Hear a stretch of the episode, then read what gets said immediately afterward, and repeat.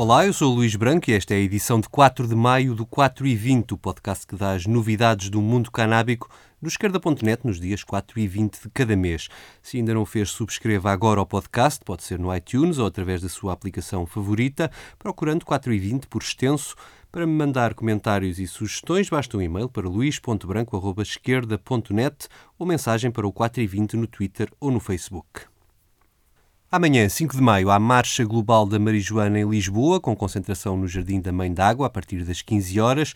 O cortejo sai depois em direção ao Largo do Rato e termina no Jardim de São Pedro de Alcântara, com espaço para o convívio e intervenções de participantes. Não faltem esta marcha, agora vamos às notícias.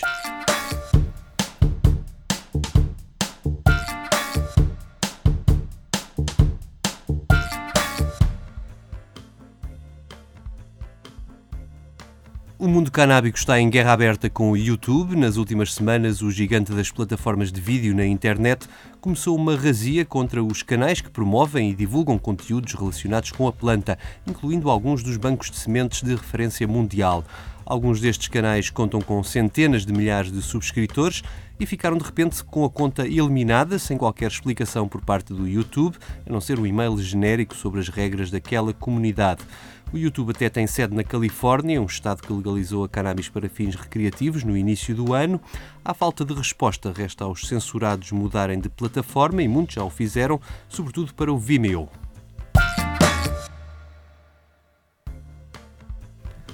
Aqui ao lado, em Espanha, há novidades sobre o caso judicial do Clube Social de Cannabis PANAG, do País Basco. O Tribunal Constitucional pronunciou-se sobre um recurso dos ativistas condenados, que em princípio deixará sem efeito as condenações e as multas decididas pelo Tribunal Supremo. Em comunicado, os advogados da PANAC saúdam a decisão do Constitucional no que toca à situação individual dos seus clientes, mas lamentam que não tenham apreciado a questão de fundo, a do enquadramento legal destes clubes, que se constituem como uma alternativa ao proibicionismo. Os juízes apreciaram apenas alguns vícios de forma no processo, devolvendo o caso ao Tribunal Supremo, que os condenou e que deverá agora absolvê-los, seguir o exemplo de casos anteriores na mesma situação. Quanto à questão de fundo, o Constitucional diz que é um problema para os políticos resolverem. Esta falta de resposta deixa agora os clubes sociais sujeitos à jurisprudência do Tribunal Supremo, que não vê grande diferença entre estas organizações e o tráfico de droga e abre assim portas ao aumento da repressão sobre centenas de clubes e milhares de associados, muitos dos quais encaminhados pelos seus médicos para terem acesso à cannabis medicinal. O Zimbábue tornou-se no segundo país africano a legalizar o cultivo da cannabis para fins medicinais. No ano passado tinha sido Lesoto a emitir as primeiras licenças de cultivo legal em África. Até agora as penas de prisão podiam ir até aos 12 anos no Zimbábue. A medida foi anunciada esta semana pelo Ministro da Saúde. A partir de agora, empresas e cidadãos podem requerer licenças de produção por um prazo de 5 anos. Para além do cultivo, garantem também autorizações para a posse, o transporte e a venda das plantas, óleos e folhas secas. Quem não poderá concorrer são as pessoas já condenadas por crimes ligados a drogas. No Canadá, a legalização prevista para julho continua em debate nas várias províncias que são responsáveis pela respectiva regulamentação. Esta semana, o Comitê das Primeiras Nações, que representa as comunidades dos povos aborígenes, pediu ao governo que adie por um ano o início da legalização. A razão invocada é a da falta de informação e o receio do efeito da legalização sobre a juventude dessas comunidades mas muitos destes representantes queixam-se de terem sido deixados de lado na preparação da lei, no que respeita em especial à receita fiscal que a legalização irá trazer ao Governo Central e às províncias.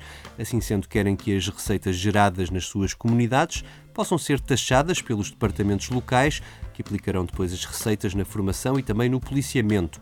As comunidades queixam-se ainda de falta de meios e também da falta de informação, especialmente dirigida às particularidades culturais dos seus jovens. Resta saber se o resto do Senado estará de acordo com estas reivindicações. O voto deve acontecer até o dia 7 de junho.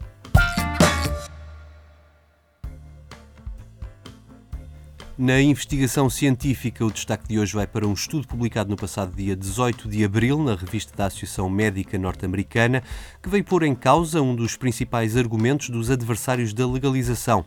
É corrente dizer-se que o uso frequente da cannabis nos adolescentes e jovens adultos está associado à redução da capacidade cognitiva de forma irreversível Ora, o estudo, agora publicado por três investigadores da cidade de Filadélfia, foi fazer a revisão de dados de outros 69 estudos anteriores, envolvendo mais de 2 mil consumidores e outros 6.500 participantes e chegaram à conclusão de que os estudos anteriores sobre o efeito do consumo da cannabis na juventude podem ter sobrevalorizado a dimensão e a persistência do déficit cognitivo associado a esse consumo. É que, embora o consumo prolongado de cannabis possa estar associado a pequenas reduções no funcionamento cognitivo, os estudos que obrigavam a períodos de abstinência superiores a 72 horas demonstraram também que esse déficit cognitivo se reduzia ou deixava de acontecer ao fim desse tempo desfazendo assim o mito dos danos irreversíveis para o cérebro. Os investigadores abrem a porta a novos estudos que examinem as diferenças individuais quanto à suscetibilidade no que respeita a mudanças no sistema cognitivo dos jovens consumidores de cannabis.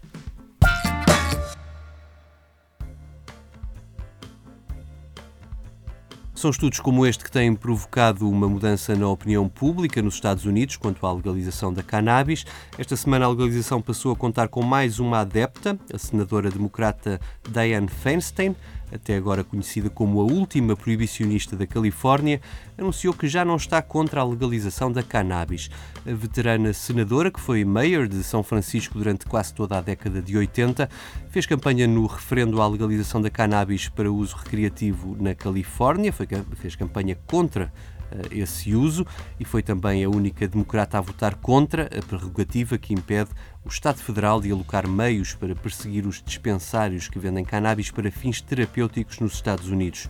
Feinstein diz ter mudado de opinião após falar com os seus eleitores, em especial com as famílias com crianças que beneficiaram do uso terapêutico, e defende agora que o governo federal não deve interferir no mercado da cannabis da Califórnia ou de outros estados que legalizaram pode agora tornar-se uma importante aliada para fazer passar a lei que o senador republicano do Colorado está a preparar para proteger os estados que legalizaram a cannabis, até porque Feinstein lidera a bancada democrata no Comitê Judiciário, por onde esta lei terá de tramitar.